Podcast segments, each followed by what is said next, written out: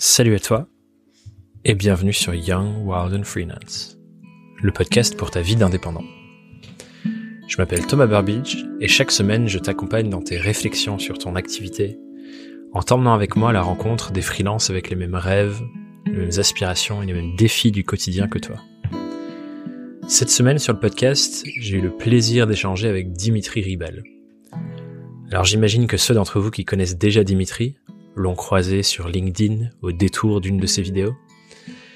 Et du coup, vous l'imaginez bien aussi, on a forcément beaucoup parlé de création de contenu dans cet épisode.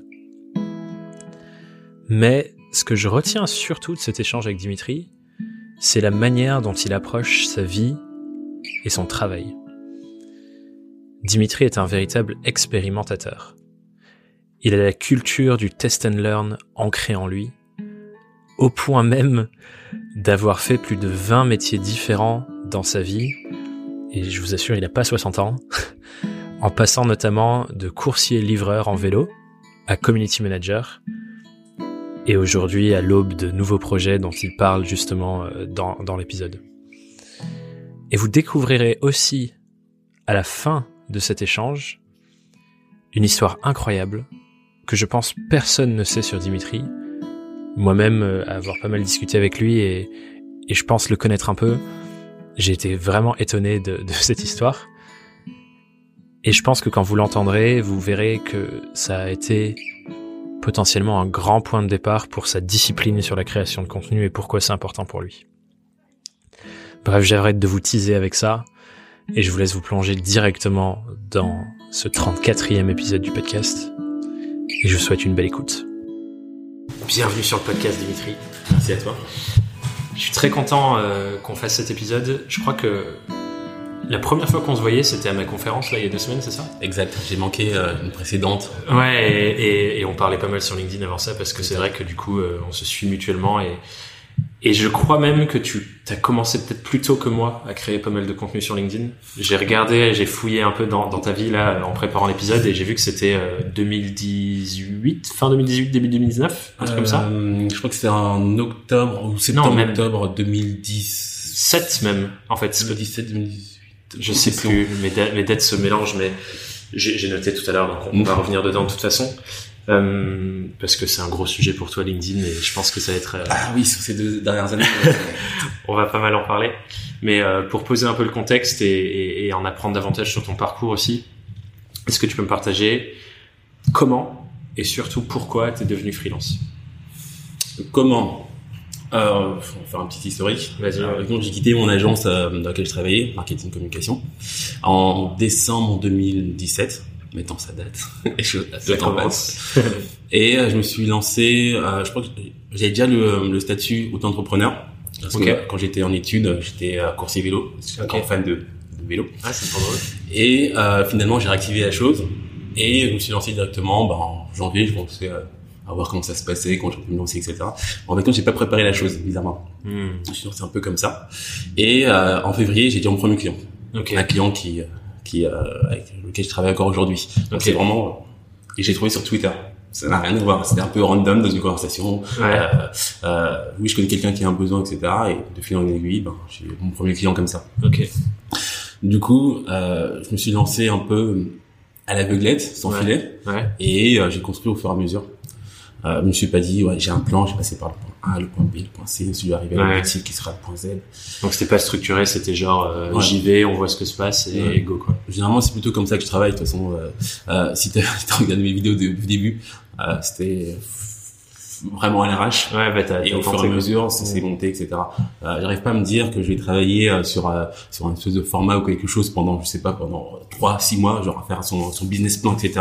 Ouais. Et ensuite euh, peut-être échouer Hmm. et ne, ne, pas avoir les bénéfices de ces six derniers mois. Ouais, donc c'est plus intuitif dans ta manière, tu sens un truc et tu fonces et tu testes. Exactement. Surtout okay. que je suis seul, je peux. Euh, ouais, ce qui fait, euh, je pense écho à ce que tu disais à la conférence, c'est un sujet sur lequel on reviendra dans l'épisode que en ce moment, tu es en train d'essayer de prendre du recul pour restructurer ouais. ta manière de voir ton activité et, et on rentrera là-dedans.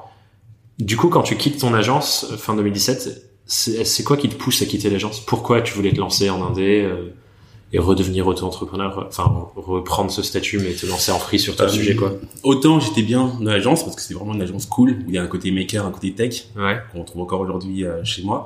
Euh, mais euh, j'avais plus envie d'être dans un bureau, dans un open space, de voir aller au bureau à tel jour, etc. Ouais. Avoir une hiérarchie, avoir tant de monde autour de moi. Bref, c'est pas que j'aime pas travailler avec des personnes, simplement que j'aime bien aussi être tout seul et travailler euh, de nouvelles expériences. Surtout le, le côté de nouvelles expériences qui m'intéressait Mmh. dans le côté France. Je peux faire la même chose que ce que je fais dans une agence, mais en solo, Ouais. avec des clients que je peux potentiellement choisir. Ok. Et, Et tu voulais aller expérimenter le mode de vie d'indépendant quoi. Exactement. Ok. Et euh, et aujourd'hui, sachant que maintenant ça fait euh, deux ans et quelques que tu as expérimenté ce mode de vie, Mhm. est-ce que tu sens que ce qui te fait rester, c'est de continuer d'expérimenter C'est quoi qui te fait rester en indépendant maintenant que tu as expérimenté du coup? Euh, Aujourd'hui, je pense que j'ai fait un peu le tour du freelance euh, prestataire de services qui vend à peu près les, euh, les services euh, aux Ouais, en entreprises. temps. quoi. Euh, J'essaie de justement de, de voir un peu plus large, proposer d'autres choses, d'autres solutions d'accompagnement, ce genre de choses. Là, je suis à peu près à cette étape-là Ok. euh, de ma réflexion. Là, j'ai fait deux ans où j'ai trouvé des clients, je travaillais pour eux pendant quelques mois, etc. Ouais. Bon, je me suis un peu lassé maintenant de, de ce mode-là. Maintenant, j'aimerais proposer justement, je me focalise un peu plus sur de la communauté, sur du contenu. Ok. Je, je me laisse aller un peu au gré de mes envies. Ok. Intéressant, parce que du coup, euh, tu juges que dans ce temps-là, à avoir vendu de la prestation, fait de l'accompagnement client, etc., t'as as vu ce que tu voulais voir et t'es en train de prendre l'étape d'après et monter la marche supérieure. Exactement. Euh, je, concrètement, j'ai eu euh, une expérience très intéressante pendant deux ans. Ouais. Je pense qu'elle est suffisante justement pour passer à autre chose, en la gardant, hein, toujours. Ouais, bien sûr, évidemment, en construisant une nouvelle brique, au final. Hmm. Ok, intéressant. Le, les gens qui, qui nous écoutent là, qui te connaissent déjà, parce que j'imagine qu'il y en a qui te connaissent déjà, ils te connaissent sûrement de LinkedIn, Oui. où euh, tu crées du contenu depuis depuis pas mal de temps, Mm. beaucoup de vidéos. Euh, Est-ce que j'aimerais bien qu'on se replonge dans le passé et que tu nous partages en gros ce qui se passait dans ta tête le jour où tu as décidé euh, je vais me lancer sur LinkedIn, je vais faire de la vidéo. euh, C'est quoi le début de cette réflexion et de cette démarche? Euh, je, je connaissais LinkedIn quand j'étais encore euh, la- en agence, comme euh, étant une CV tech, un peu Ouais. obscure, où tout le monde était en cravate. Ouais, genre le, de le réseau social professionnel entre guillemets. Exactement. Comme présenté. euh. Moi, je vois que moi, c'était passé à Guichard, ça m'intéressait pas forcément, sachant que je travaillais euh, principalement sur Instagram, Facebook, des choses où ça bouge tout le temps. Ouais, plus euh, créative entre guillemets quoi. Euh, et du coup, j'ai commencé à débarquer sur, euh, je crois que c'est pendant l'été.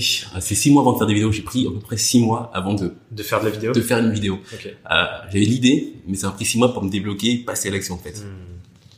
Parce que du coup, dans, dans ces six mois, t'as rien fait sur LinkedIn, mais t'étais en mode euh, expérimenté. Est-ce que j'y vais ou pas? Que j'ai expérimenté les rouages, ce qui fonctionne en termes de, euh, de, euh, de reach, etc. Euh, proposer des, euh, des, des contenus vidéo, mais euh, avec des liens externes. Ok. Vimeo, YouTube, etc. J'ai tout testé. Ok. Proposer des images, proposer tous les contenus qui étaient, qu'on était capable de proposer sur la plateforme. Ouais. J'ai fait ça pendant un petit moment. Ensuite, je me suis dit, bon, euh, il y a une espèce de personal branding, là, comme ça, euh, où il y a des vidéos personnelles. ouais. Je me suis dit, bon, Ok. et euh, puis voilà. Et du coup, là, ça fait, euh, ça fait. Je crois que du coup, j'avais regardé les dates et le début, c'était janvier 2018, effectivement, Mm. où tu partages notamment dans un article, en gros, les résultats que tu as eus sur les six mois de, de création, depuis le moment où tu as commencé à faire de la vidéo et t'es arrivé après. Et c'était assez, ouf- enfin, assez intéressant comme résultat. Je, je me rends compte que je ne l'ai pas forcément noté ici, mais est-ce que tu peux nous parler de, de cette phase-là Ah voilà, c'est dans dans- en 2019 en fait, pardon. Premier semestre 2019, où euh, tu t'es mis à fond sur LinkedIn, sur la création de contenu, notamment vidéo, et tu partageais. euh, J'ai fait ma recherche, et tu partageais plein de chiffres sur ça pour Mhm. euh, pour tes clients, mais aussi pour toi. Ouais. Et tu disais que dans cet article, que pour toi, euh, créer autant de contenu sur LinkedIn et notamment en vidéo, ça t'avait apporté, par exemple, 11 nouveaux clients qui t'avaient découvert et venus te chercher comme ça. Ben, euh, j'ai euh, j'ai euh, j'ai fait exprès de pas mettre les euh, les, les chiffres des clients parce que ça, Ouais, bah, ça regarde quoi. Euh, mais oui, moi c'était mon c'est mon canal euh, principal d'acquisition et surtout qu'il n'y a pas grand monde qui propose quoi que ce soit sur la plateforme de, de différent à part à part des présentations de produits ou ce genre de Ouais. choses ou même de la vidéo encore aujourd'hui. Euh, Il y a pas mal d'entreprises qui commencent à proposer de la vidéo, mais c'est toujours de la vidéo très euh, commerciale. au final. Ouais, ou corporate dans le sens ils présentent leur boîte, mais il n'y a pas d'apport de contenu quoi. Exactement. Euh, du coup, euh, c'est pas très difficile d'avoir des, euh, des, bons résultats, des, des, chiffres qui paraissent incroyables si on, on avait été sur Facebook ou notre plateforme, hmm. sachant que euh, encore LinkedIn, encore aujourd'hui, encore assez généreux euh, vis-à-vis de la de l'algorithme par exemple. Ouais. Du coup, mes chiffres sont pas non plus incroyables. C'est juste pour dire ça fonctionne les gars, allez-y. Allez-y. Ok. Et, et, du coup, c'est quoi Qu'est-ce qui t'a fait venir à cette démarche où tu te dis je vais faire de LinkedIn en créant du contenu mon canal d'acquisition principal? Euh, bonne question. Simplement parce que Facebook et Instagram, par exemple, euh, sont des plateformes bien plus saturées. Il y a bien plus de place sur LinkedIn. Et surtout, euh, j'ai senti cette espèce de, de vague, un peu de, de nouvelle génération euh, qui arrive sur LinkedIn et qui propose justement du contenu plus dynamique, etc. Bah, ça vient avec l'ouverture de, de, LinkedIn à de nouveaux formats vidéo, etc. Qui a poussé justement de nouvelles personnes à embarquer sur la plateforme. Et aujourd'hui, ben, finalement, on se connaît un peu tous les personnes qui euh, qui produisent euh, du contenu sur la plateforme et euh, je pense que c'est ce noyau là qui fait que hmm. on fait rester sur la plateforme. Ok. J'y vais, on est entre copains finalement. Ouais bah ouais c'est vrai. Bah, du coup nous on s'est rencontrés sur LinkedIn. Il y a notre ami en commun Romain aussi avec qui je vais faire l'enregistrement juste après qui crée beaucoup de contenu sur LinkedIn et c'est vrai que du coup ça crée un espèce de microcosme de créateurs. Exactement. Où tu te découvres, tu vois ce que l'autre fait, tu t'inspires les uns les autres. Je trouve ça c'est plutôt vertueux. J'ai envie de continuer de rester dans, dans cette réflexion sur le moment où tu as commencé cette réflexion-là. Je regardais, tu t'es lancé sur YouTube récemment, fin de l'année dernière, fin 2019. J'aime bien un peu me donner des, coups de bâton, me flageller. Ouais, des, des, des, petits challenges. C'est un peu plus compliqué euh, de se penser sur YouTube parce que c'est un peu euh, le QG de la vidéo, ouais, ouais. directement sur euh, sur Internet. Mais c'est intéressant de voir les dynamiques qui sont totalement différentes, de pouvoir hmm. produire du contenu différent. Euh, là, j'ai un peu changé justement. J'ai euh, j'ai écrit un message il y a quelques semaines euh, disant justement que je j'allais revoir mon type de format sur LinkedIn parce que c'est pas ce qui est le plus productif, plus intéressant à faire. Au lieu de commencer sur YouTube et ensuite décliner. Enfin, LinkedIn comme un réseau social et pas comme une plateforme de contenu. Ouais, comme une petite distribution en fait. Exactement. Ok, parce que du coup la raison pour laquelle je parle de YouTube, c'est que j'ai regardé euh, ta vidéo d'introduction. Et dans ta vidéo d'introduction, tu, tu replonges un peu dans cette histoire de euh, quand tu as commencé à créer du contenu sur LinkedIn, à faire des vidéos. Et tu as dit une phrase qui est assez intéressante. Tu disais, c'est la première fois où j'investissais du temps, de l'énergie et de l'argent sur mon, ma propre activité et sur le fait de créer des choses pour moi. Mhm. Et j'entends souvent, euh, enfin, quand je discute avec des free, c'est souvent un truc qu'ils ont du mal à faire de lâcher le fait de travailler seulement sur les clients et de réinvestir du temps dans leur propre business. Et j'aimerais savoir, toi, c'est quoi les choses que tu as mises en place pour te concentrer sur ta propre activité plutôt que de travailler que sur les clients? Ça, c'est un truc que j'ai chopé assez régulièrement. Une fois que tu, euh, tu passes le cap d'avoir un revenu stable, mm-hmm. c'est justement de, de, de consommer du contenu et de former. Ouais. Très clairement, euh, une bonne partie de mon budget qui passe en formation, parce qu'il y a toujours euh, quelque chose qu'il me faut en plus. Euh, oui, euh, la plupart des formations, on peut trouver des informations un peu dispatchées sur Internet. Mais comme tu le sais, on n'a pas le temps de, euh, de réunir toutes ces informations, les ordonner, les hiérarchiser, etc. Ce qui permet justement d'accéder plus rapidement à l'information et de l'appliquer derrière. Ouais, C'est le gros problème d'information aujourd'hui, c'est que généralement on achète une formation, c'est cool, dans l'idée on voit le résultat, on passe pas à l'action. Ouais, c'est. Derrière. Ben, c'est ce que je dis tout le temps euh, dans, dans, mes, dans mes formats et même euh, dans, dans, le programme en ligne. Je dis aux gens que le, le seul frein à, tout ça, et je l'avais dit dans la première conférence où tu n'étais pas venu d'ailleurs, je disais aux gens, si vous venez ce soir et que la seule chose que vous vous dites c'est que c'est intéressant, mais que vous repartez et que vous faites rien, mm. et je sais que c'est 90% des gens, vous perdez tout en fait. Et ça sert à rien de venir. Et je pense que les gens, ils sont euh, accros à trouver du nouveau savoir oui. Et ils sont trop accros à ça et pas assez accros à je me mets dans la boue pendant une semaine et j'exécute sur une info que j'ai eue et je teste à fond. Et euh, dans la conférence, je parlais justement de l'importance de l'action massive et répétée. Parce que c'est seulement par ça que tu testes qu'est-ce qui fonctionne pour toi ou pas. Et tu peux avoir, euh, enfin, on pourrait avoir sous notre main ici là la Bible exacte avec exactement tout ce qu'on devrait faire et on le ferait pas alors que euh, c'est là avec nous quoi. C'est euh, sur ce sens-là d'ailleurs que j'ai euh, euh, je, je comptais hier. Ben, depuis mes 18 ans en fait, depuis que j'ai commencé à travailler, j'ai fait énormément de jobs différents, genre hmm. une bonne vingtaine facilement. Ah ouais. Euh, tout simplement pour tester. C'est, je pense que j'ai toujours eu ce, ce côté-là, j'ai toujours voulu tester. Pareil pour mes machines, j'aime les construire, tester des pièces, etc. Toujours tout tester. Je construis mes, mes claviers mécaniques, j'ai construit des drones, bref. Je teste énormément de choses en fait. Euh, tout simplement, euh, pas pour savoir ce que je veux faire, mais déjà pour savoir ce que je veux pas faire, ce, hmm. qui m'intéresse pas, etc. Euh, c'est comme euh, avoir des connaître des échecs. Il y a quelque chose, bah, parfois tu te foires sur des choses. Au moins tu sais comment, pourquoi et ce qui a amélioré. Enfin, c'est, je pense que tu le sais si tu prends la capacité d'analyse. Ah je oui, pense qu'il y a oui. beaucoup trop de gens qui justement vivent des échecs ou des choses comme ça Faut et pas le qui, mettre sur le tapis. Hein. ouais, Ça, et qui prennent pas rien. le temps d'analyser qu'est-ce qui a pas marché, qu'est-ce qui a marché, pourquoi, et de creuser dans l'analyse des, des événements. Euh, c'est intéressant d'ailleurs que tu me parles de ça, que tu as testé plein de trucs que tu voulais pas faire. Est-ce que tu as Mm. utilisé cette même réflexion sur ton job de free en te disant voilà je me lance en free, je vais tester plein de choses pour voir ce que j'aime et ce que j'aime pas? Au niveau de mes clients, au niveau des clients Ok. Ouais, il y a des clients où euh, je le sentais pas forcément, mais je me suis dit, euh, c'est une typologie que je connais pas trop, de clients que je connais pas trop. Je le sens pas vraiment, mais je vais tester quand même. Alors, encore une fois, l'avantage quand t'es freelance, c'est que t'es pas obligé de t'engager sur six mois, un an. Tu peux tester de travailler euh, avec eux pendant un an. Généralement, euh, généralement sur ce type de client, je propose une formule d'essai d'une semaine, genre de choses. Si par exemple c'est de la création de contenu, genre de choses, Mm. euh, d'une semaine et on voit comment ça se passe, etc. Ça permet déjà de, de sentir la, la chose et si on, si on peut aller jusqu'à un mois, ça permet de vraiment mettre les pieds dedans. Ouais. Et en Mais- gros, euh, tu testes est-ce que toi t'es ok pour eux, est-ce que eux sont ok pour toi? Exactement. Est-ce qu'ils sont réceptifs? Est-ce qu'ils me donnent les informations dont j'ai besoin? Euh, Est-ce que est-ce que je leur produis et est-ce qu'ils sont honnêtes vis-à-vis de ce que je leur produis Et ils disent pas bon, au moins j'ai quelque chose, allons-y. Et, euh, Est-ce qu'ils vont avoir du répondant derrière Est-ce qu'ils vont me dire ouais non je pense que ceci cela dans une certaine limite évidemment Mm. Ouais, pas toujours euh, remettre en question à chaque fois que qu'il y a une virgule Ouais, dans un contenu. C'est intéressant parce que du coup, je pense, euh, tu, tu, tu le sais, hein, parce que tu consommes plein de contenu et t'en produis aussi sur le sujet, il me semble. Le, le sujet du client idéal, Mhm. c'est un truc que, que beaucoup de freelances trouvent trop intangible et ils arrivent, enfin, ou même qu'ils qu'ils actionnent de manière intangible, c'est-à-dire ils se mettent dans leur chambre et ils se posent la question de avec qui j'ai envie de travailler, Mhm. alors qu'eux, ils ont jamais travaillé avec personne. Ouais.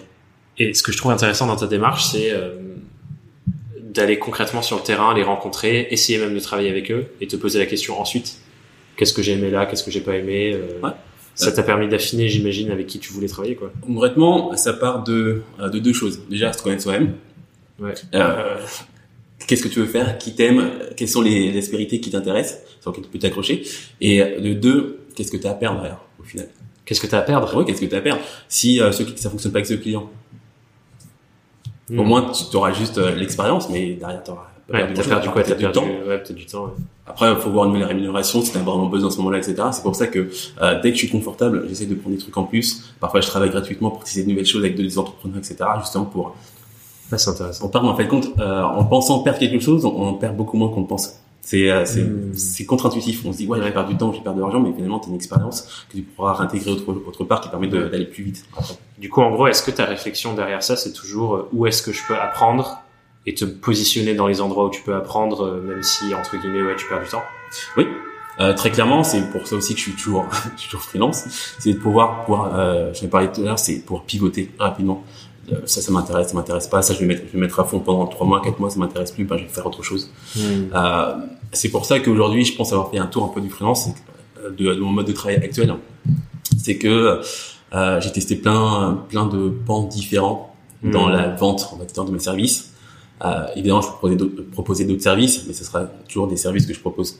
Euh, Mhm. Là, je veux euh, travailler sur d'autres formats, d'autres contenus, d'autres façons d'accompagner, ce genre de choses. C'était hyper intéressant comme tangente. Enfin, j'ai l'impression on est parti loin sur un, un truc, mais je trouve ça vraiment cool. euh, Parce qu'effectivement, je pense que cette aptitude à se dire, je vais tester un truc, c'est pas définitif, Mm. et d'être observant sur qu'est-ce que j'apprends sur moi et sur mon marché en le faisant, c'est vraiment une compétence hyper importante à développer. Mais je pense que c'est justement parce que toi, tu es dans cet état d'esprit de te dire, j'investis du temps et de l'énergie et de l'argent sur moi et mon activité. Et, quand tu bosses avec ces clients-là qui sont pas a priori les clients avec qui tu travailles, mais des gens au- auprès de qui tu vas apprendre des choses, c'est vraiment cette réflexion-là en fait. C'est une réflexion de j'ai investi des ressources dont je dispose et le temps fait partie de ces ressources pour apprendre. Qu'est-ce que tu dirais Enfin, comment est-ce que tu dirais pour les gens qui nous écoutent, ils peuvent s'y prendre pour avoir davantage cet état d'esprit et en faire une habitude? Euh, le euh, principal frein, parce que c'est vraiment une question euh, que j'aborde assez régulièrement, pas mal sur LinkedIn, Ouais. forcément. Euh, c'est déjà, le premier frein, c'est le budget. Est-ce que tu as assez pour vivre? Une fois que tu as assez pour vivre, et que tu t'inquiètes pas du, euh, de l'argent que tu vas avoir le, ce mois-ci, le mois d'après, Ouais. tu peux commencer à perdre du temps en quelque Ouais, sorte à tester des choses, à juste faire des choses pour avoir de l'expérience. Hmm. Donc la première étape, tu dirais, c'est réussir à monter un, une espèce de seuil de sécurité de revenus Exactement. où tu peux ensuite te dire bon ben là je vais prendre du temps parce que je suis équilibré Mm. pour aller l'investir ailleurs. Ou, euh, même si c'est juste sur un mois, tu dis ouais bah le mois prochain je suis large, j'ai pas de pression particulière au niveau financier. Ouais. Du coup ouais ben je vais je vais je vais tester un nouveau truc avec un client etc Mm. ou, tra- ou travailler gratuitement pour euh, Mm. parce que j'ai envie d'expérimenter certaines choses. Où je vais expérimenter de ça. créer une vidéo nouvelle sur LinkedIn, un truc que j'ai jamais fait, je vais tester un nouveau format, je vais créer plus de contenu, ce genre de choses. Ah, exactement. Ben, la plupart du temps, euh, ben, encore on revient sur le, le- le sujet du contenu. Ouais. C'est une question à chaque fois de, de sécurité financière. Une fois que tu as une sécurité financière ou tu as un réseau, etc., tu peux te permettre de tester des choses, des choses qui vont pas fonctionner, tu vas perdre un peu de ton réseau. Ouais. Au final, si c'est du réseau, c'est pas grave, ça se refait. Ouais, c'est quelque ouais. chose d'assez cyclique. Faut pas avoir peur de, de perdre un petit peu pour, pour gagner beaucoup plus derrière. Ça, ça revient à ce que je disais tout à l'heure. Et euh, quand tu arrives du coup à cette sécurité financière, c'est quoi pour toi le switch qu'il faut faire? Parce que, imaginons, tu te lances, ça fait un an, tu développes ton truc, tu prospectes, tu travailles avec des clients et ton objectif c'est d'arriver à ce niveau de sécurité financière. Mhm. Comment est-ce que tu sors de cette habitude-là de toujours courir après les missions et de toujours prendre les nouvelles missions pour remplir ton calendrier? C'est quoi pour toi euh, le- la manière dont tu changes ça et tu te dis ok là je suis arrivé à la sécurité financière, Mhm. je vais prendre du temps pour ma boîte plutôt que de continuer à chercher des clients. Bah, c'est c'est euh, le système de réflexion dans lequel je suis actuellement. C'est que oh, ok, je suis arrivé à un palier, peux me poser. J'ai le luxe en gros de me poser et pas courir derrière justement les clients. Quel est mon objectif au final? Quelle est euh, quelle est la prochaine étape? Pourquoi je suis toujours là à, à être dans ce statut-là? Est-ce que je veux aider les personnes? Est-ce que je veux euh, aider euh, personnes, euh, des entrepreneurs, etc. Est-ce que je veux continuer à faire gagner des grosses entreprises, euh, gagner de l'argent aux grosses entreprises, etc. Qu'est-ce que tu veux vraiment en fait derrière? C'est Mm. alors qu'au départ, quand tu, quand tu te lances en freelance, tu dis oui, l'aspect liberté, etc., flexibilité. Mais concrètement, j'ai besoin d'argent. Ouais. Tu rentres très rapidement dans la course euh, au client où ouais, il faut ouais, il faut, faut remplir son frigo, il faut payer son, son loyer. Une fois que tu as les bases qui sont qui sont faites, qui, qui sont vraiment euh, le loyer et la nourriture et les sorties évidemment. Euh, Qu'est-ce que tu fais? Comment tu repenses en fait contre ton activité? Hmm. Au début, t'as pas trop de temps de poser. De Ouais, donc en gros, c'est euh, te, te re- revenir vers toi et te reposer la question de qu'est-ce que je cherche vraiment Exactement. dans ce, cette aventure de freelance, dans mon activité, c'est quoi les choses que j'ai vraiment envie de faire et, et pourquoi je fais tout ça? Parce qu'effectivement, euh, je pense que très très peu de freelance, voire aucun freelance ne fait ça pour simplement courir après des nouveaux clients tout le temps. Quoi. Ah, bah non, vraiment fait ça par passion, conviction, ou euh, bah, moi c'est vraiment au goût de l'aventure. Euh, c'est comme il y a un an à peu près maintenant, euh, je me suis en gros focalisé sur les entreprises IT principalement. Ouais. Parce que généralement dans la tech, ça parle machine, ça parle performance, innovation, mais euh, ça parle pas de valeur, ça parle pas humain en fait. Hmm. Ça parle très machine. Et du coup, c'est pour ça que je voulais apporter mon expertise parce que euh, c'est un domaine, euh, une thématique sur laquelle je suis très à l'aise et euh, sur laquelle j'ai expérimenté du coup. Hmm. Du coup, je voulais vraiment apporter euh, mon expertise sur, euh, sur ce sujet-là. quoi. Y a- C'est bien que tu parles de ça parce que du coup, il y avait une question que j'avais sur ton positionnement. Effectivement, dans ton positionnement, il y a une part sectorielle sur les, les boîtes de l'IT, Mm. mais il y a aussi quelque chose d'autre que tu dis dans, dans ton titre sur LinkedIn, c'est tu es Social Media Growth Manager. Mm. Ce qui est bien différent de la majorité des gens qui font des réseaux sociaux, qui se positionnent en disant je suis Social Media Manager, qui est le titre global du métier. Pourquoi est-ce que toi, tu as rajouté cette brique de grosse dedans, euh, enfin, ce qui veut dire croissance du coup en français? Ouais. Pourquoi tu as rajouté ça dans, dans, dans ton positionnement? Parce que c'est quelque chose qui m'intéresse et en fait, c'est quelque chose sur lequel euh, euh, je plonge nécessairement ou d'un moment si on reste pas sur la surface de la collaboration. C'est euh, vraiment au niveau de l'accroissement. C'est-à-dire comment on crée une communauté comment on la nourrit comment on la fait passer d'étape en étape. Du coup c'est vraiment du marketing. C'est vraiment c'est Hmm. plus de la communication où juste la, il peut avoir que la notoriété. Ouais. c'est vraiment du marketing tu fais passer d'étape à étape. Évidemment derrière c'est faire de la vente etc Ouais, donc tu t'es vraiment rapproché de qu'est-ce que cherchent vraiment tes clients là dans l'utilisation des réseaux sociaux Exactement. pour euh, caler là-dessus. parce que les trois quarts des, euh, des clients qui, euh, qui me contactent ils me demandent oui j'aimerais communiquer sur les réseaux sociaux quand tu creuses Ouais, ce qu'ils veulent Évidemment. vraiment, c'est pas ça en fait. c'est pas ça c'est c'est comment être sur les réseaux sociaux et durer dans le temps et évidemment générer du chiffre derrière Parce que ce que ce que tu touches là du doigt et c'est intéressant et je pense que les gens qui écoutent ont besoin d'a- d'avoir ce savoir-là, c'est que généralement il y a une grande différence entre ce que ton client va te dire quand il vient te chercher et son réel besoin ou envie derrière. Ouais. Et je pense que c'est aussi notre rôle en tant que free de d'arriver à traduire ce que la personne nous dit, c'est-à-dire de poser les bonnes questions euh, pour aller savoir, ok, derrière ce qu'il me dit là, c'est quoi sa réelle envie et ses réels objectifs derrière? Comment tu fais toi euh, pour ça avec tes clients? Ou comment tu l'as identifié pour la première fois? Est-ce que tu as des questions que tu poses régulièrement pour les briefs euh? De façon très pragmatique, euh, tout le temps, en haut de la strate, c'est généralement quand je j'ai un premier contact, c'est un contact de 30 minutes. Ok. On échange, on tâte le terrain, on voit comment ouais. ça se passe. Et quand je, je sens qu'il y a quelque chose qui est intéressant, ou une collaboration qui peut être très intéressante pour les deux parties, euh, c'est que je vais prendre le temps de- d'avoir un Skype ou d'avoir un rencontre physique. Ok. Euh, L'avantage de ces de ces euh, deux moyens-là, c'est que le temps est, est bien plus distendu. On peut parler de choses et d'autres, rentrer un peu dans les failles, euh, Mm. rentrer, passer à travers les filet au final. Du coup, à partir de là, tu arrives à savoir euh, quelles sont euh, ses ambitions, parce que tu parles vraiment à un interlocuteur. C'est rare, très rarement, euh, c'est vraiment, c'était vraiment très rare euh, que j'ai parlé à deux, trois personnes, parce que parfois il y a des collaborateurs, ils sont euh, des associés. Je préfère être deux ou trois parfois euh, Mm. sur, sur le call. Je préfère parler à une personne. Ça permet de focaliser et d'entrer plus en détail. Est-ce que du coup c'est cette personne-là, et je te laisse continuer après, mais c'est la personne qui décide ou c'est euh, quelqu'un qui te recrute et ensuite fait décider Décideur. C'est décideur, ok. Sinon, il y a cette personne-là et le décideur dans quel game. Ok. Mais euh, non, ça sert strictement à rien parce que euh, sinon ça va être une parole déformée, ça va être une remontée, etc. Je peux parler à quelqu'un qui peut prendre une décision rapidement, efficacement. Ouais. Parce qu'effectivement, mes mots, en fait. c'est une réflexion de base dans le travail commercial de se dire euh, parler à la personne qui va finalement décider si oui ou non je travaille. Exactement, parce que ton discours, en fait, compte, tu vas, tu vas l'affûter en fonction de la personne qui, a, qui est en face. Hmm. Donc, euh, si tu parles à, à une personne qui va remonter l'information, tu vas pas lui parler, tu vas pas parler de la même Ouais. façon, parce que euh, notre personnalité, notre façon euh, de voir les choses, et pas forcément les mêmes connaissances sur le sujet. C'est clair. Et euh, il y, a, il y a quelque chose que je sais qu'on partage tous les deux aussi, c'est que dans ces relations de travail-là, c'est toujours une relation de humain à humain. Mhm. Et comme tu le dis très bien, pour moi, le- l'exercice de la vente quand on est freelance, c'est avant tout réussir à profondément comprendre ce que l'autre personne en face, qui va décider d'acheter tes services ou pas, cherche dans cette collaboration. Qu'est-ce qu'elle veut? Comment elle veut que ça se passe? C'est quoi ses vrais enjeux derrière, au-delà de ce qu'elle te dit? Et quand tu arrives à avoir cette compréhension profonde, c'est là où tu vends bien mieux. Parce que bah, tu, tu parles vraiment à tout l'humain qui est en face de toi et c'est pas juste Exactement. le brief. quoi. Mais en fait, compte, ça, ça, ça, c'est, ça va dans les deux sens. Ça, c'est-à-dire que tu comprends ce qu'il veut foncièrement, mais tu comprends aussi si, tu vois, tu vas pouvoir travailler vraiment avec cette personne. Ouais. Parfois, tu arrives à comprendre ce qu'il veut, mais tu sens que la collabora- collaboration va pas très bien se passer parce que parce qu'elle est trop, euh, je sais pas si euh, si t'es sensible, il peut être trop franc pour toi, ou ça peut être tout n'importe quoi. Moi, je sais que euh, je suis euh, un introverti euh, qui- plutôt loquace. Bah, sinon, je serais pas là. Oui. Euh, plutôt loquace, mais je suis un, un gros introverti, c'est-à-dire que je peux travailler sur euh, sur quelque chose pendant, je sais pas, 30 heures derrière mon ordinateur tout seul dans ma grotte. Ça va pas me poser de problème du tout, pas sortir, je juste ma nourriture, mon qui est payée, et je travaille. Ça me va très bien. Évidemment, j'ai besoin de sortir de temps en temps, euh, faire des, j'aime bien faire du réseautage en physique euh, et rencontrer des personnes aussi. Ouais, mais c'est intéressant du coup que tu te définisses comme introverti si t'aimes bien le réseautage et créer du contenu, te mettre Ouais, en j'ai avant. découvert que j'aimais ça, mais je suis pas forcément très à l'aise. En fait, on fait partie de ce, Ah. ce travail euh, expérientiel où euh, j'ai commencé à rencontrer des, des personnes euh, en physique là depuis octobre 2000, euh, non, 2020, 2019. Ok.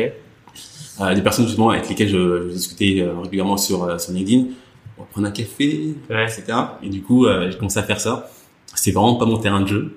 Ah, c'est Euh, intéressant. C'est pour ça que par exemple dans mes vidéos, je suis, euh, je suis pas dehors à faire des choses, etc. Je suis Hmm. dans un environnement cadré. T'es posé, enfin ton studio, euh, je sais pas si c'est ton salon ou quoi, mais C'est un coin de mon salon. c'est juste. ok. Mais on dirait vraiment que c'est posé en mode studio, euh, t'es toujours le même cadre et tout. euh, c'est intéressant. C'était quelque chose qui est maîtrisé. Évidemment, en production, c'est plus simple, du coup. Ouais, bien sûr. Mais euh, surtout, je maîtrise mon environnement et Ah, c'est intéressant. Qu'est-ce que tu dirais du coup euh, J'avais pas prévu ça parce que je savais pas ça de toi, donc c'est c'est top que ça ressorte. Qu'est-ce que tu dirais du coup à quelqu'un qui nous écoute et qui se dit je sais que créer du contenu c'est une opportunité, je sais que LinkedIn c'est une opportunité où je devrais prendre la parole, mais j'ai peur, je me sens introverti, j'ai pas envie de me mettre en avant, euh, j'ai peur de ce que les autres pourraient penser de moi. C'est quoi les conseils que tu pourrais donner par rapport à ton expérience personnelle par exemple? Euh, c'est un- être un peut-être un peu brutal, mais euh, vas-y parce que ton contenu il sera forcément nul au début. Il sera Ah. vraiment nul. Il sera mauvais. Il faut dire ce qu'il en est. Il sera mauvais. Que ce soit le format, le fond, la forme, peu importe.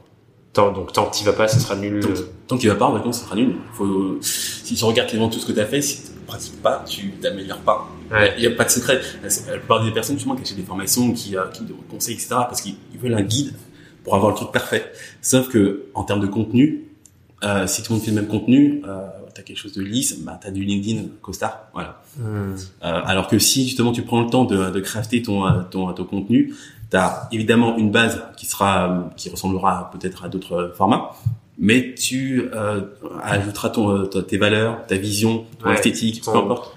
Ton aspérité personnelle, quoi. Exactement. Ok, c'est. Bah, du coup, en gros, euh, et comme, c'est quoi les petits trucs que quelqu'un qui se sent du coup quand même freiné par ça Tu vois, clairement, il y a toujours ce sujet de je, je suis introverti, je ne peux pas me mettre en avant, je ne peux pas prendre la parole.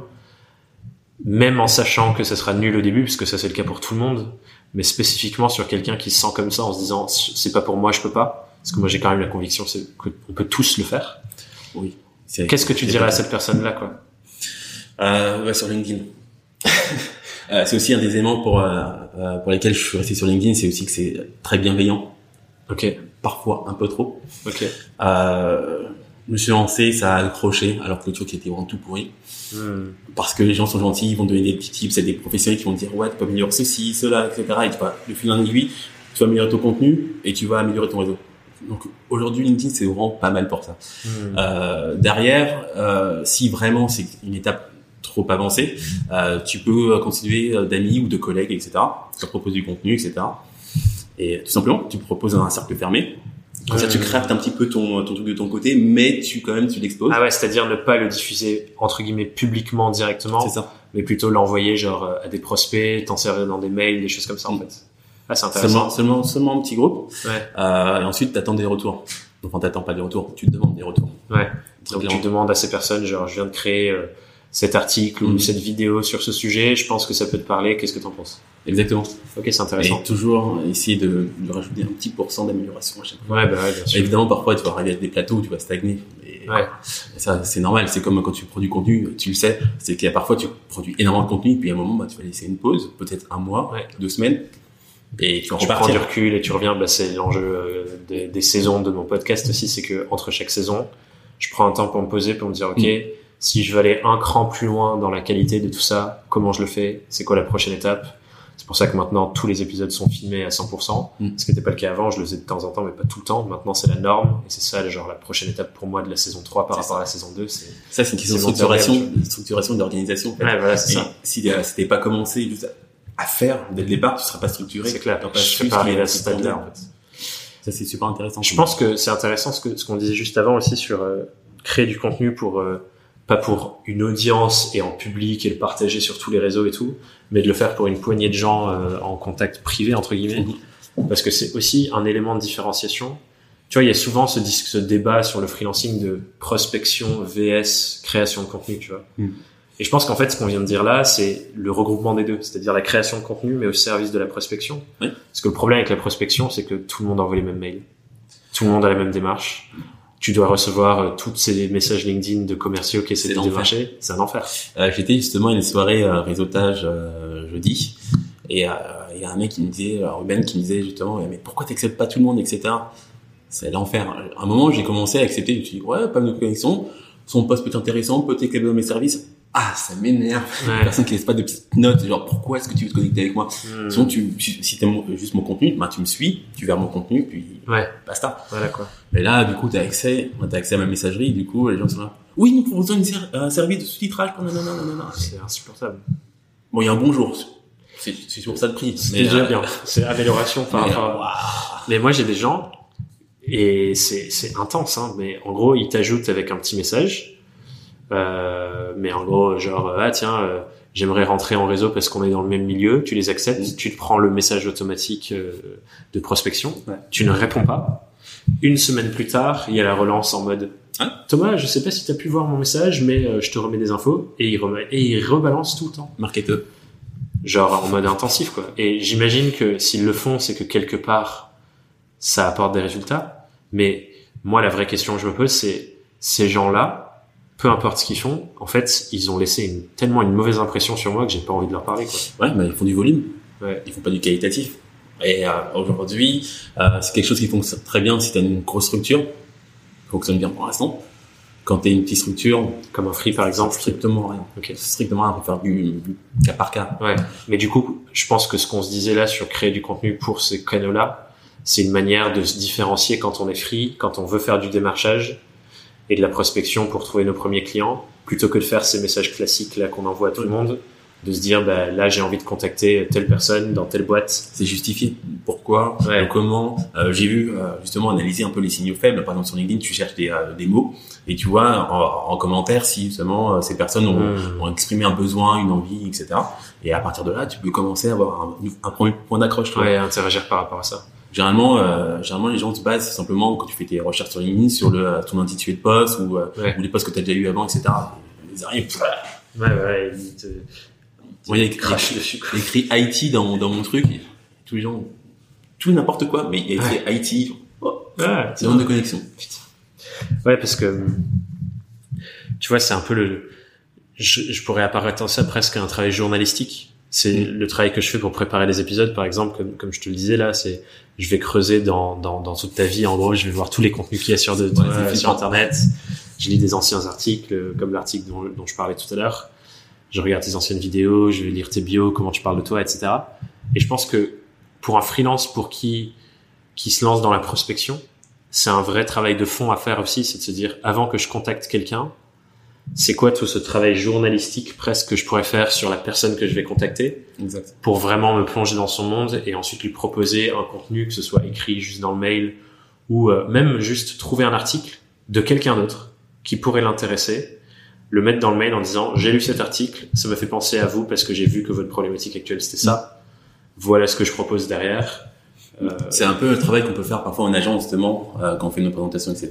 C'est de sourcer des exemples qui parlent au client final. hmm, Euh, euh, et puis même quand tu es un peu en, en discussion, ça te permet justement de t'appuyer des choses très précises, euh, t'appuyer sur des choses très précises concernant son historique, euh, ce qu'il a fait, ce qu'il a même parfois supprimé. Tu vois, de certains archives, tu vois, Ouais, que- ouais. que t'as supprimé, ce qui a changé, etc. Leur évolution. Tu peux justement discuter sur les valeurs et pas juste sur le résultat. ouais. Et ça, ça permet de, de rentrer en profondeur et qui laisse un impact bien plus intéressant. finalement. Ouais, c'est clair. Et puis de vraiment être en relation avec les personnes euh, au-delà de la de, de l'entreprise, au-delà de leurs problématiques fonctionnelles. Moi, je parle souvent de quand on cherche à, à interagir avec une personne et lui vendre quelque chose, il y a toujours la problématique fonctionnelle qu'on voit, et derrière ça, il y a les problématiques émotionnelles qui sont les trucs euh, plus cachés, mais que c'est ça qui fait la vraie différence quand on arrive à bien interagir avec ça et les comprendre. Se poser la question de quelles sont les valeurs qu'ils portent dans pourquoi ils veulent euh, répondre à telle problématique fonctionnelle et on va plus loin dans la relation. Quoi. Mais du coup, c'est vrai que tout ce travail-là, ça prend plus de temps. Donc, on peut pas faire de volume, sachant qu'on est tout seul. Mais on est obligé de faire des, presque des frappes chirurgicales. Après, c'est pas notre obje- notre obje- objectif. Et euh, derrière aussi, il faut. euh, c'est pour ça qu'il faut aussi penser à notre à nos tarifs, à notre euh, à ce qu'on propose, à notre à notre offre en fait. Ouais. C'est que si euh, on a un tarif plus élevé que quelqu'un qui ferait du volume, c'est pas pour rien. C'est parce qu'on va plus en profondeur, c'est qu'on fait de l'accompagnement main dans la main et qu'on fait pas quelque chose de hyper normé. Ouais. Ça justement, il y a, il y, a, il y a un peu deux écoles euh, concernant les freelances. Euh, notamment dans mathématiques, tout ce qui est community management, etc. Ouais. C'est qu'il y en a qui vont proposer juste des packages. Alors, vous choisissez, vous sélectionnez un peu comme chez McDo. Ouais. Et il y en a qui vont justement faire de l'accompagnement un peu sur mesure. Et euh, il y en a qui disent que c'est plus, c'est plus simple, c'est plus efficace finalement d'avoir des packages. Ça permet de, de facturer toujours de la même façon, etc. Et, euh, L'accès est plus rapide. Mhm. Et de l'autre côté, euh, c'est une perte de temps de euh, justement de un peu de configurer son offre en fonction du besoin qui en face. J'avouerais que je sais pas encore tranché sur la question. Ok. Euh, j'ai plutôt euh, agi de cette façon-là, même si j'ai une petite offre euh, euh, au forfait. J'ai des forfaits un peu établis, et toujours tendance un peu à les, un peu à les retravailler en fonction Ben, la je pense qu'effectivement, la, la, la réflexion à avoir, c'est que c'est un équilibrage à trouver entre euh, t'as des choses forfaitisées qui sont des offres standardisées. Mhm. Tu vois, euh, comme si euh, tu vas chez un tailleur, t'as des costumes qui sont déjà faits, que t'achètes tout fait. Ouais. Et ensuite, ça coûte plus cher de faire du sur-mesure s'il prend tes mesures et tout. Et je pense que nous, en free, c'est un peu la même chose, c'est de se dire, quand je fais du sur-mesure, forcément, mon tarif, je peux l'augmenter parce que je tailor, justement, c'est le mot anglais pour dire ça, Mhm. pour dire que je fais du sur-mesure. Je, je tailor à tes besoins à toi en tant que client. Je pense que du coup, effectivement, c'est un équilibrage à trouver entre est-ce que moi, en tant que personne, j'ai envie d'avoir des offres standardisées et j'exécute toujours de la même manière sur les mêmes trucs et c'est mon offre et on vient me chercher pour ça Ouais. Ou est-ce que j'ai envie de faire du sur-mesure, de vraiment créer de la relation de fond avec la personne et comprendre tout et faire un truc qui lui correspond parfaitement, sachant qu'on peut jouer sur les deux aussi. Mm. Et euh, c'est un peu là, tu vois, ça, ça fait un bon, une bonne transition parce que la réflexion que tu as en ce moment, euh, c'est sur euh, du contenu payant, de la enfin pas payant encore, mais de la formation, c'est-à-dire que du coup une formation, toi pour tes clients, c'est une formation plus euh, stratégie réseaux sociaux, ce genre de choses qu'on partageait avant de commencer à enregistrer. Ça, c'est une offre standardisée en soi. Oui. Tu vois, c'est une offre standardisée de formation. Exact. Du coup, c'est un équilibrage. Et euh, j'aimerais bien savoir, c'est quoi la réflexion qui te mène à te dire, je vais créer ce genre de formation-là? Euh, Comme euh, l'espèce de niveau 2 du freelancing. bah, le flux, en fait, compte de, euh, de questions récurrentes. J'ai souvent les mêmes demandes. Euh, euh, je perds du temps, en fait. Je perds beaucoup de temps à euh, simplement euh, euh, répondre à des questions. Euh, ça me dérange pas, mais simplement que question Ouais. d'équilibrage, encore une fois, Ouais. euh, je perds beaucoup de temps, en fait, compte à répondre souvent aux mêmes questions Hmm. et proposer euh, un contenu déjà prêt à l'emploi. Ça permet justement de, de passer et de travailler moins sur autre chose.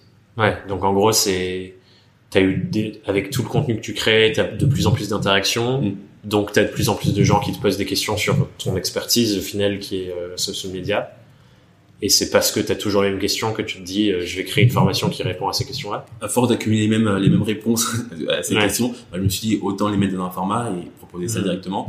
Euh, ça me paraît logique. Ouais. J'ai le temps et j'ai aussi envie de tester ce nouveau format. Ouais, c'est intéressant parce qu'en soi, euh, effectivement, c'est t'apportes la même valeur, voire plus de valeur Mm.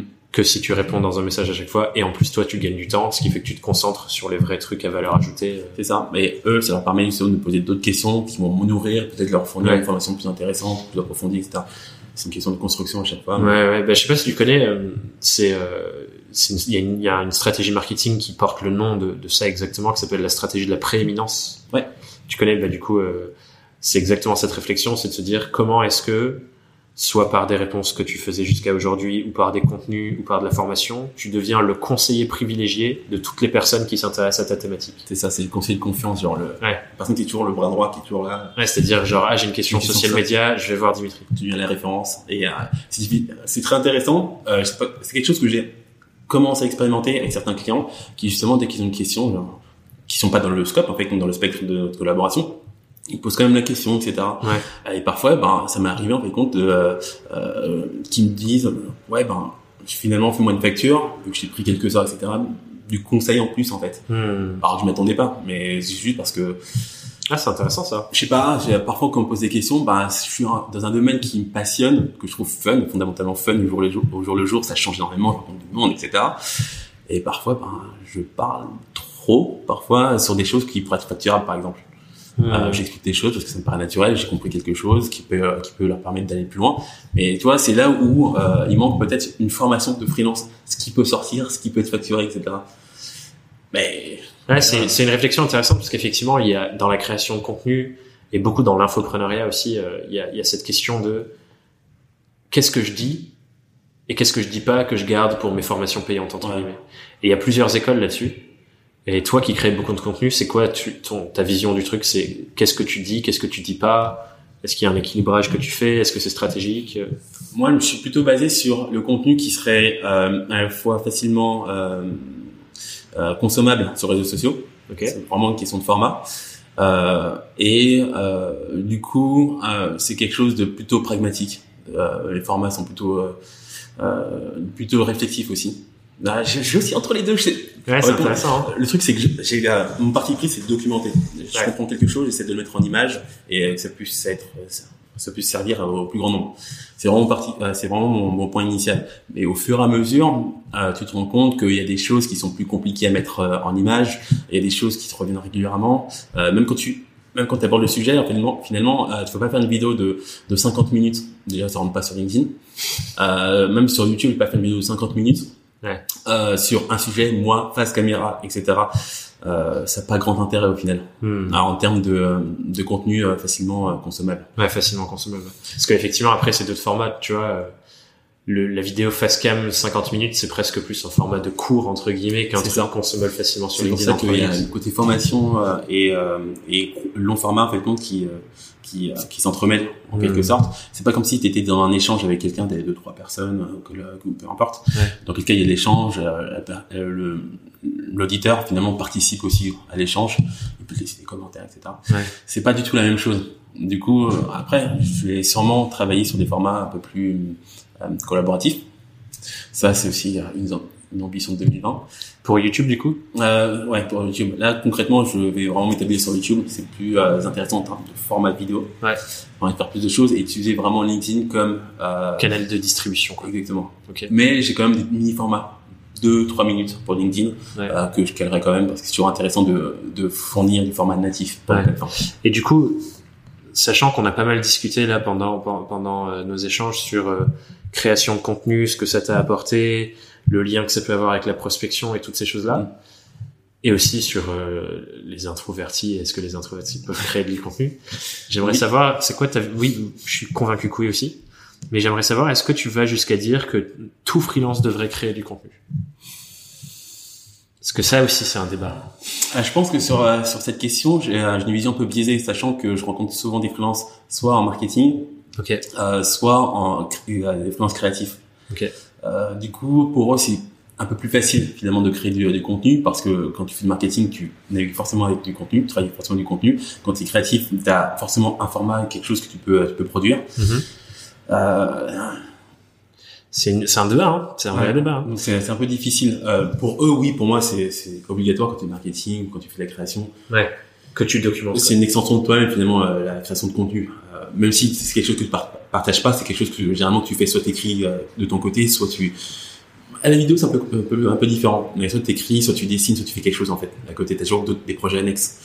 Euh, sur d'autres sur d'autres sujets, d'autres thèmes, d'autres thématiques. Euh, par exemple, si t'es euh, je sais pas dev, Bah, c'est intéressant hein, parce que du tuto. bah il y avait une réflexion euh, avec Benjamin dans l'épisode que j'ai enregistré ce matin. On discutait et il disait que pour les devs et c'est le cas d'ailleurs dans le code, ils sont obligés de documenter tout ce qu'ils font dans leur code. Tu sais, il y a genre des balises où ils écrivent. Ouais. Et lui, il disait que en gros, créer du contenu et écrire, c'est la même démarche. C'est juste documenter ton parcours pour que quelqu'un qui revienne derrière lire, comme si tu, moi, toi, t'es un dev et tu reviens lire mon code, tu Ouais. puisses le comprendre. Ouais. Et en gros, il dit, ils ont déjà la démarche, mais ils l'appliquent que dans le code et ils l'appliquent pas sur d'autres formats. Ouais. Euh, Et ça, c'est intéressant, du coup, parce qu'effectivement, euh, Euh, ce- euh, ceux qui sont forts aussi pour euh, qui sont un peu entre les deux, c'est des designers. Il y a pas mal de designers qui font ça, qui sont à la fois qui, qui permettent d'avoir aussi leur leur produit fini, mais aussi tout le processus qui va avec. ouais, Les designers sont très forts sur Instagram. Ouais, ou parce qu'il y a tout un processus derrière, et pour tout le monde en fait. Et du coup, pour moi, je pense que, alors jusqu'à créer du contenu comme ça, avoir un podcast, etc., ça se discute, mais je pense que tout freelance devrait au minimum documenter sa manière de travailler, documenter euh, sa vision de son métier et de comment il travaille, et vraiment prendre la parole sur euh, son unicité dans son métier, tu vois. Exactement. Finalement, ça c'est pas très loin en fait compte de euh, euh, d'une approche aujourd'hui qu'on a dans le salariat où il y a de plus en plus de boîtes justement qui s'intéressent à la personne plus que qu'au Ouais. poste. C'est qui es-tu, comment tu réfléchis, comment Ouais. tu t'intègres avec une équipe, comment tu interagis avec ton environnement, ton métier, etc. Quel est ton background, bref, il y a une somme d'éléments justement qui te permettent de d'avoir un bon match en vrai. Ça fait très Tinder, mais d'avoir un bon match au final. Bah, c'est ça, hein, c'est c'est vraiment ça, c'est matcher euh, un indépendant qui a une unicité, une manière de travailler qui est différente de tous les autres parce qu'on est tous complètement différents avec un client et que ce soit le bon le bon rapport avec les deux en fait. Mm. Et je pense que c'est pour ça que c'est important pour tous les indépendants de, de prendre la parole sur leur manière de travailler, etc.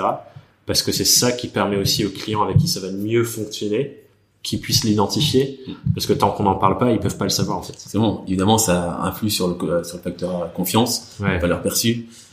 Ouais, tous ces sujets-là qui viennent derrière, c'est clair. J'ai un dernier truc que je, que je voulais te poser comme question, et encore une fois, là, c'est, c'est, ça a lien avec un peu toute cette euh, discussion qu'on a eue sur la démarche euh, commerciale derrière le contenu pour, euh, pour avoir des clients. Parce que c'est ça, surtout, le gros impact que ça Mm. peut avoir, c'est toucher des nouvelles formes de clientèle euh, qu'on n'a pas eu jusqu'alors. Toi, il y a un truc que tu fais, c'est euh, quelque chose qu'on voit souvent dans l'infopreneuriat aussi, s'appelle l'appel découverte. Je sais que c'est Oui. un truc que tu as mis en place, où en gros, tu as t'avais pas de site web jusqu'à aujourd'hui, mais tu avais un système de réservation où les gens pouvaient réserver 30 minutes pour discuter avec toi, et c'est ce dont tu parlais un peu plus tôt dans votre échange. Mm. Et c'est c'est là où tu, tu pesais un peu le pour et le contre et tu calibrais la personne. Est-ce que tu peux nous parler un peu de pourquoi ça c'est intéressant et surtout et qu'est-ce qui t'a emmené à le mettre en place? Ça te permet d'avoir un accès direct, très clairement. Euh, ça fonctionne pas euh, sur tous les prospects. Les prospects qui aiment bien t'envoyer un mail. Ouais. On se cale là, oui, quelle heure, etc. Mhm. Alors que là, directement, j'aime les outils. Euh, de toute façon, euh, dans mon métier, Ouais, si t'aimes pas les outils, c'est être un peu compliqué de travailler. et euh, justement, ça permet justement d'avoir une interface claire, simple, personne qui, qui cale un credo dans ton agenda de libre. Ouais. C'est réglé. Et ce qui est cool aussi, je trouve, avec ça, c'est que tu peux organiser ton temps complètement différemment et Ouais. définir quand est-ce que je suis disponible pour Exactement. euh, échanger avec des prospects. Quoi. Euh, Il y a moins de négociations. Ouais, Est-ce que tu es libre là Oui, non. Ouais. Et aussi, ça permet aussi d'a- d'avoir un peu le contrôle sur, euh, sur la chose. Ça te permet de ne pas te dire, ouais, j'avais prévu de travailler sur, sur telle ou telle chose et de devoir le décaler, de travailler le dimanche à 23 heures parce que t'as Ouais. eu finalement deux heures de call avec quelqu'un. Et qu'est-ce que tu fais du coup dans parce que c'est 30 minutes ton format, c'est ça? Ouais. Qu'est-ce que tu fais dans cet appel découverte? Comment est-ce que tu donnes envie aux gens de, de prendre un créneau avec toi? C'est Euh, quoi le, j'ai- le contenu, tu vois Les trois quarts du temps, c'est, ça vient de mes vidéos.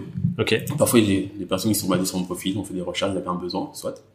Euh, généralement, ils me contactent par, euh, par DM. Ok.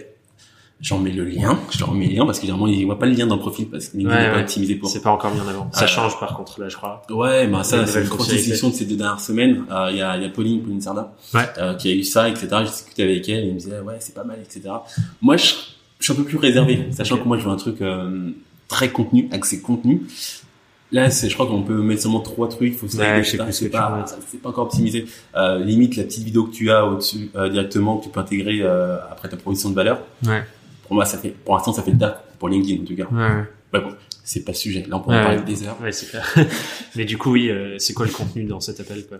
Euh, T'as un DM, tu leur mets le lien et une fois qu'ils sont en call avec toi, Une fois qu'on qu'on s'appelle, on se présente, qui on est, et généralement j'évite euh, la question euh, qu'est-ce que vous faites et qu'est-ce que vous proposez? Ok. C'est 80% de lui, euh, de, euh, du prospect et 20% de moi. J'arrive toujours à la fin. Hmm. Je lui demande euh, quels sont ses besoins, comment il m'a trouvé, euh, avec qui il a travaillé, ce qu'il a fait, son historique, euh, quelle est sa vision sur les vraiment 3 6 mois. Et, euh, déjà, ça peut prendre déjà un quart d'heure si, si la personne est un minimum loquace en face. J'aime bien aussi les personnes qui sont pas très loquaces. Straight to the point, directement, t'arrives, tu notes, tac, tac, tac. Et derrière, euh, derrière, ensuite, je donne ma vision de ce que j'ai compris. Je fais un, un espèce de résumé Ouais. de la petite les conversations. Et euh, ça permet justement de voir si on est, on est d'accord. Ouais. Et ensuite, Et si t'as bien ensuite- compris les enjeux. quoi. Exactement. Si, euh, si on a eu un bon échange où on s'est compris. Hmm. Et euh, derrière, je vois, j'arrive à jauger si il peut y avoir un bon match, etc. Ouais. Si on, fait, compte, un des critères euh, qui me permet de jauger ça très rapidement, c'est si on arrive à dépasser le cap de, euh, euh, de l'objectif euh, business. Hmm. Ouais, je veux tel résultat, etc. Est-ce qu'on va parler, je sais pas, euh, de ses valeurs, d'une campagne qu'il a vu qui était intéressante, pourquoi, Hmm. comment? Et parfois, ça dépasse pu les 30 creuser, minutes. quoi. Si ça dépasse les 30 minutes sur, euh, et qu'on qu'on est plus du tout sur la, la partie business, là, je me dis, ouais, il y a quelque chose, ça peut être cool, etc. Ah, c'est intéressant. de relationnel. Et est-ce que du coup, ça t'est déjà arrivé de s'il n'y a pas ce critère-là de cocher, par exemple, Oui, ça fait 23 minutes. Et tu dis non, ça va pas le faire Euh, oui, j'ai, euh, non, je, je renvoie toujours un mail derrière. Ok. Ce que je fais, c'est que je laisse jamais euh, de non-réponse. Ok. Euh, même quand je, ça matche pas, euh, pareil, je fais une synthèse par mail, ce que j'ai compris, ce qui, ce qui pourrait être euh, intéressant de faire. Voilà, c'est tout. Et. Mais du coup, si toi, tu sens que c'est pas la bonne personne pour toi, ou Mm. que tu peux pas répondre à la problématique, comment tu t'y prends pour leur dire euh, Non, je refuse simplement de, de travailler, euh, de collaborer. Euh, je leur dis simplement, ça, ça pourrait être bien de faire ça, mais simplement que je suis pas, je suis pas dans, dans le mood, j'ai pas le temps, ou peu importe en fait. Ouais, donc tu, tu prends pas quoi. Ouais, je prends pas. Est-ce que ça a été dur les premières fois de faire ça? De refuser des missions alors que les gens étaient intéressés? C'était complètement contre-intuitif. Qu'en même temps, euh, je te vois que j'étais éduqué dans le sens où tu vas à l'école, Ouais, trouves un travail, ouais. et quand on te propose du travail, tu dis oui. Il y a jamais de non. On te, on te propose un travail, tu dis oui. Ouais. Et, euh, Bah, je pense que c'est l'état d'esprit dans lequel beaucoup de freelances sont en fait. et là, de dire ouais non, euh, j'ai la liberté, le luxe ultime de refuser. Euh, finalement, en fait, non, c'est pas, c'est pas non plus euh, singulier. Même avec des, même avec des salariés dans des grosses boîtes euh, qui justement qui, qui se baladent parfois de boîte en boîte et qui refusent des contrats sans passer avantageux en avantage euh, euh, en nature ou, euh, ou financier. Mais du coup, euh, Il faut avoir, il faut avoir une certaine aisance. Au début, t'as Ouais, chaud. hein. comment t'as fait C'est quoi la le premier, la première fois que tu l'as fait, qu'est-ce qui t'a fait que tu as réussi à le faire? Euh, parce que j'ai déjà eu un client comme ça à qui c'était pas, c'était pas le fun. Hmm, À partir de là, je plus me suis- jamais quoi. Je me suis dit, euh, est-ce que j'ai vraiment besoin de, de, de ce budget-là? Et est-ce que je vais passer à l'action? Est-ce que je vais vraiment dire non? Genre, Hmm, euh, l'expression, c'est laisser de l'argent sur la table. Est-ce que je vais vraiment laisser de l'argent sur la table ouais. Et des fois, effectivement, c'est mieux pour toi. Ah oui, parce que tu fais d'autres projets, parfois Ouais. tu as d'autres clients plus cool finalement. Ouais, c'est clair. Euh, Dans le temps que tu auras consacré à ce client-là, finalement tu as découvert d'autres clients et qui ça se passe bien, etc. Ouais, tu peux pas les prendre. Ouais. C'est vrai que moi j'aime bien cette image de se dire dire non à un client, c'est dire oui à un meilleur client qui peut arriver derrière. Ça, C'est une question d'équilibrage parce que ça le se trouve il arrive c'est- pas. C'est Mais- le, le conditionnel, le peut-être. Ouais, c'est ça. C'est ça qui fait peur, c'est un peu l'inconnu. Ouais, et c'est ouais. aussi pour ça que tu, quand tu te lances en, en freelance, t'es un peu souvent dans l'inconnu. Hmm. Euh, surtout au début quand t'arrives pas à avoir un truc hyper stable, régulier, Ouais, avec des clients euh, qui te font confiance, à qui tu peux t'appuyer, qui t'appellent parfois, disent ouais j'ai besoin, j'ai besoin euh, d'un extra, etc. Ça c'est cool quand ça t'arrive, mais parfois c'est- ça se construit tout simplement. Ouais. Euh, il faut avoir des clients qui, euh, qui font confiance, à qui tu entretiens la confiance. Euh, bah, par exemple, donner du conseil, par exemple, comme ça, sans Ouais. dire ouais bon je t'ai conseillé une demi-heure, j'ai facturé euh, une 200, demi-heure ouais, ça n'a ça n'a aucun sens sachant que ton client il a hyper confiance en toi c'est c'est simple il te paye à l'heure euh, tu travailles tout le temps avec lui il te recommande sur d'autres trucs Euh, c'est comme ça par exemple que j'ai donné des cours euh, il y a euh, ça doit faire un mois maintenant euh, au euh, Paul Léonard de Vinci à la défense Ouais. c'est que c'est un client euh, qui connaît un responsable pédagogique et qui m'a recommandé Trop bien. juste parce qu'avec ce client bah, ça, fait- se passe bien, il a on confiance en toi. et Trop cool. on échange et voilà. Génial. On va arriver sur la question rituelle de fin du podcast, euh, Dimitri. La première, c'est euh, dans ton expérience d'indépendant jusqu'à maintenant, c'est quoi la pire galère que tu as que t'as connue et comment tu as surmonté cette galère Euh, très honnêtement, j'ai pas eu beaucoup de galères. Je me suis lancé en janvier, en février, j'ai eu des premiers clients. Et après, ça s'est accumulé. Euh, à la fin de l'année du coup de lancement, j'ai consacré du contenu. Et là, ça s'est accéléré, etc. C'est devenu stable. Euh, j'ai pas eu de problème de paiement. Là, ça y est. J'ai rencontré mon premier euh, Yes. souci de paiement. Euh, donc, euh, je vais les appeler. Hein. Ouais. Je, suis- je suis encore au premier niveau. où Je vais les appeler, etc. J'ai fait deux relances par mail déjà. T'es pas encore à l'axe euh, recouvrement et tout. Sachant que eux, ils avaient, euh, ils avaient une, euh, une mission euh, qui devait me, qui devait me filer, etc. Le truc qui traîne, ils m'ont dit oui, finalement c'est bon, on est chaud. Finalement là, ils me costent un peu, etc. Je pense qu'il y a aussi le, le côté budget hein, qui, qui reste en fond. Euh, du coup là, je vais, je vais les rappeler. Donc, plutôt que galère, on peut dire peut-être challenge. C'est quoi le plus gros challenge que tu as eu à relever et comment tu l'as fait Euh, Genre un moment où tu as peut-être douté ou... j'ai pas eu de, de gros gros challenge. Ah, Excellent. Euh, évidemment, quand tu commences à faire tes premières ventes, quand tu as les premiers clients, etc. euh, comment garder son client, comment Mhm. convaincre son client, etc.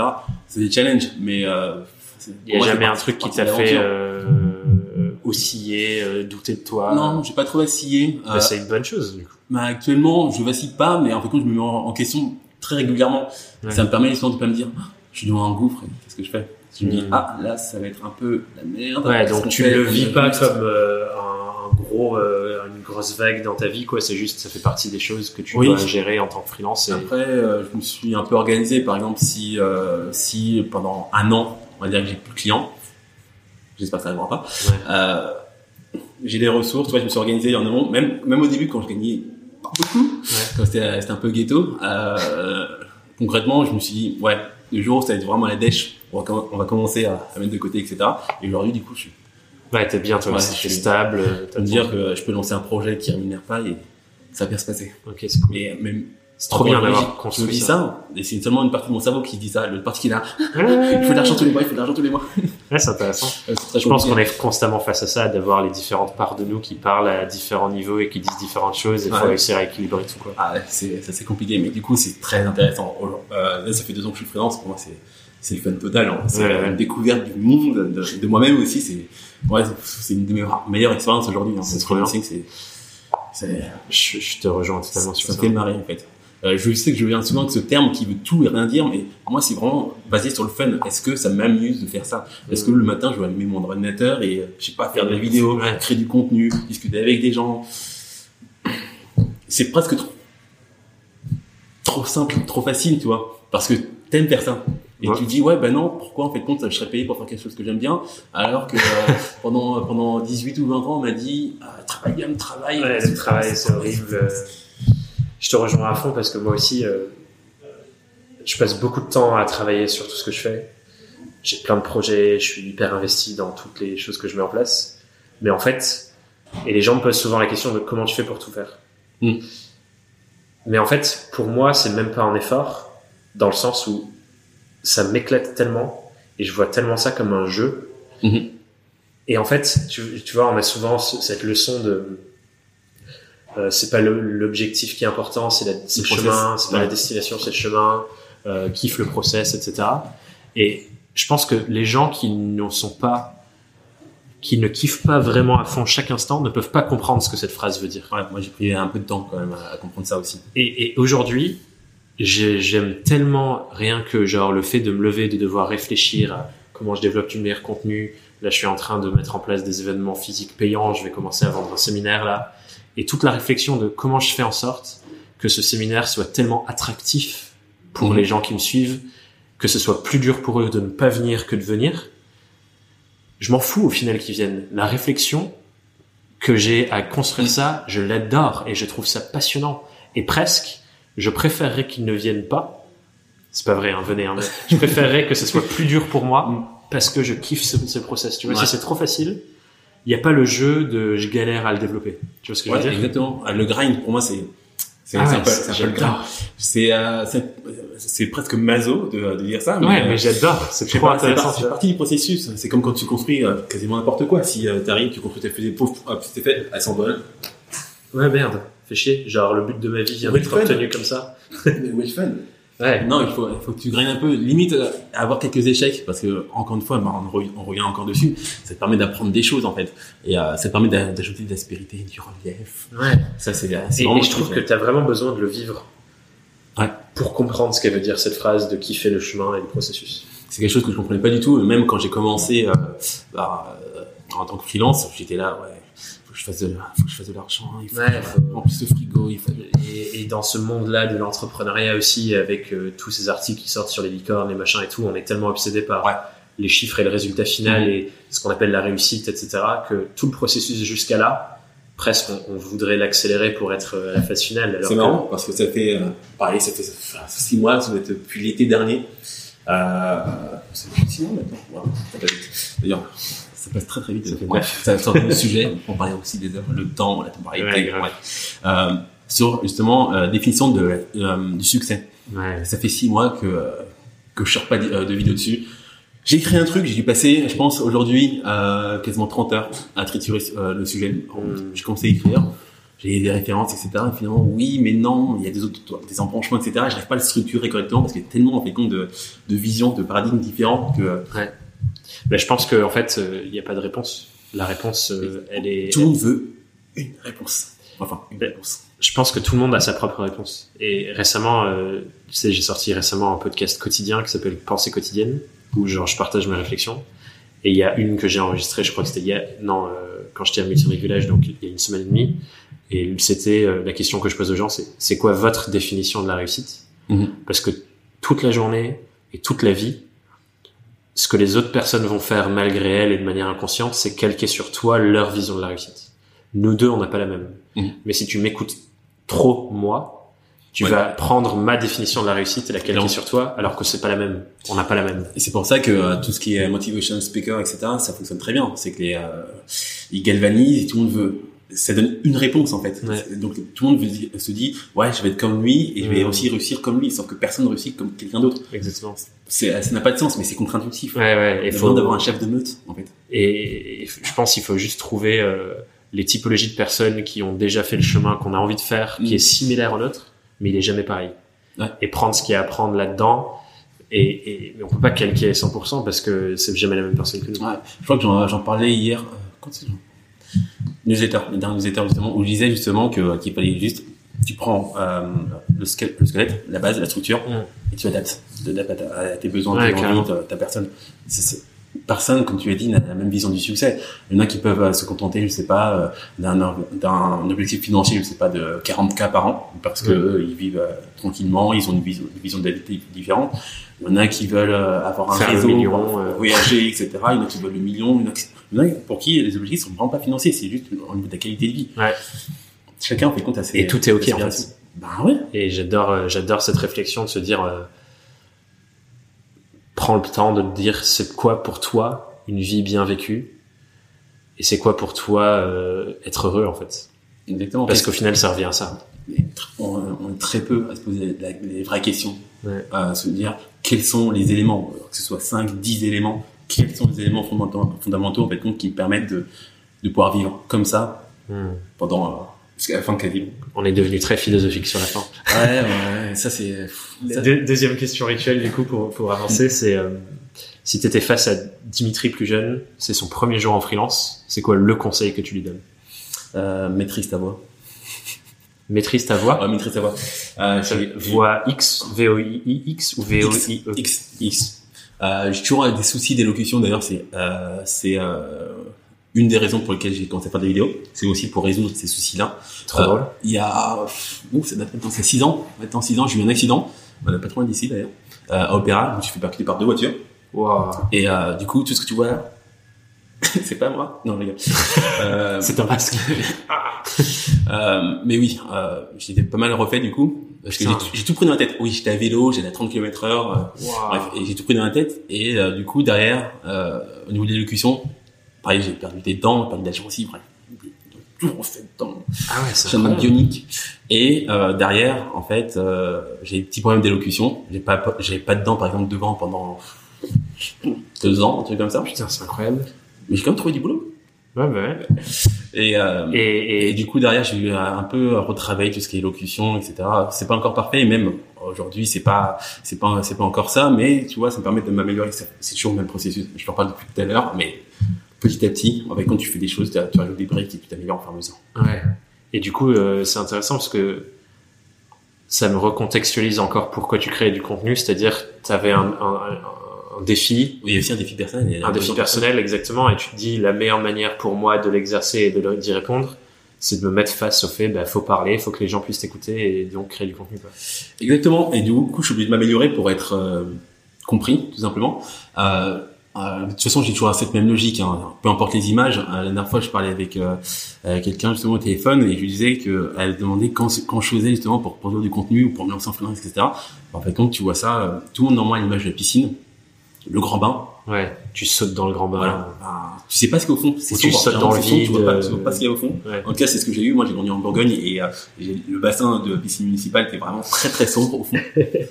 et euh, tu vois pas ce qu'il y a au fond. Bah, en même temps, euh, tu sais pas, tu sais pas, tu sais Ouais. pas si. Tu trouveras, tu sauras jamais. Voilà, c'est ça. Du coup, euh, vas-y, saute, teste.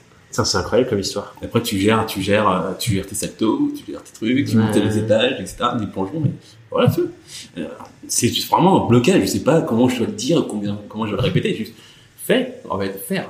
Mais il y a toujours le quand dira-t-on, mais ça paye bien, mais euh, Fait. Putain, super tout. intéressant. Fait.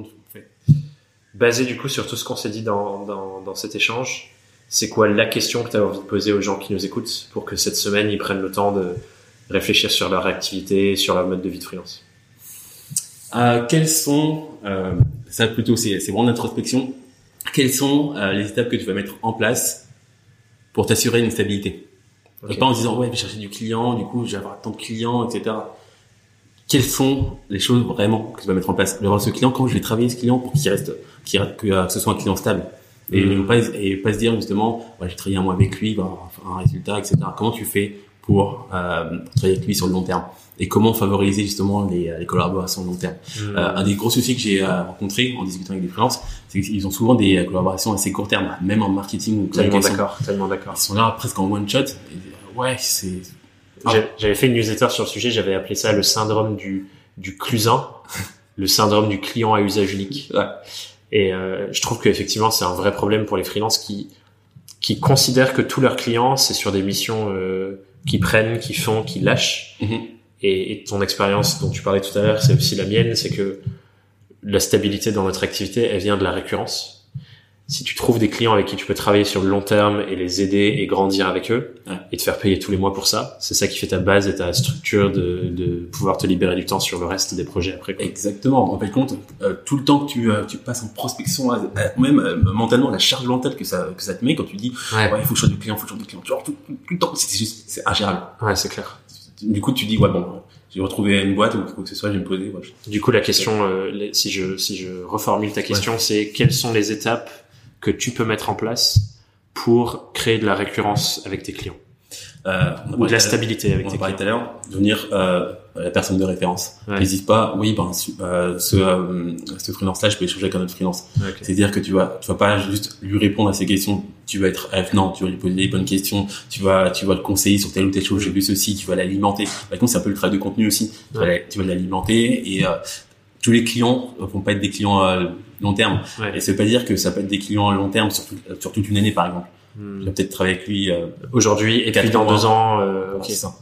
Donc c'est ça aussi la stabilité intéressante. Donc euh, réfléchissez bien à ça cette semaine, mes amis. Faut mailler, faut vraiment mailler euh, collaborations. Ouais, c'est clair. Et parfois, tu vas, être- tu vas être blindé d'un coup parce qu'ils vont tous venir d'un coup parce qu'il y a une période. Ouais. Et parfois, ben, Et c'est ça aussi l'enjeu de créer de la confiance sur le long terme, parce que ça veut dire que même s'ils viennent à un moment et que t'es pas dispo, ils pourront revenir derrière ouais. en tant que client euh, sur le long terme.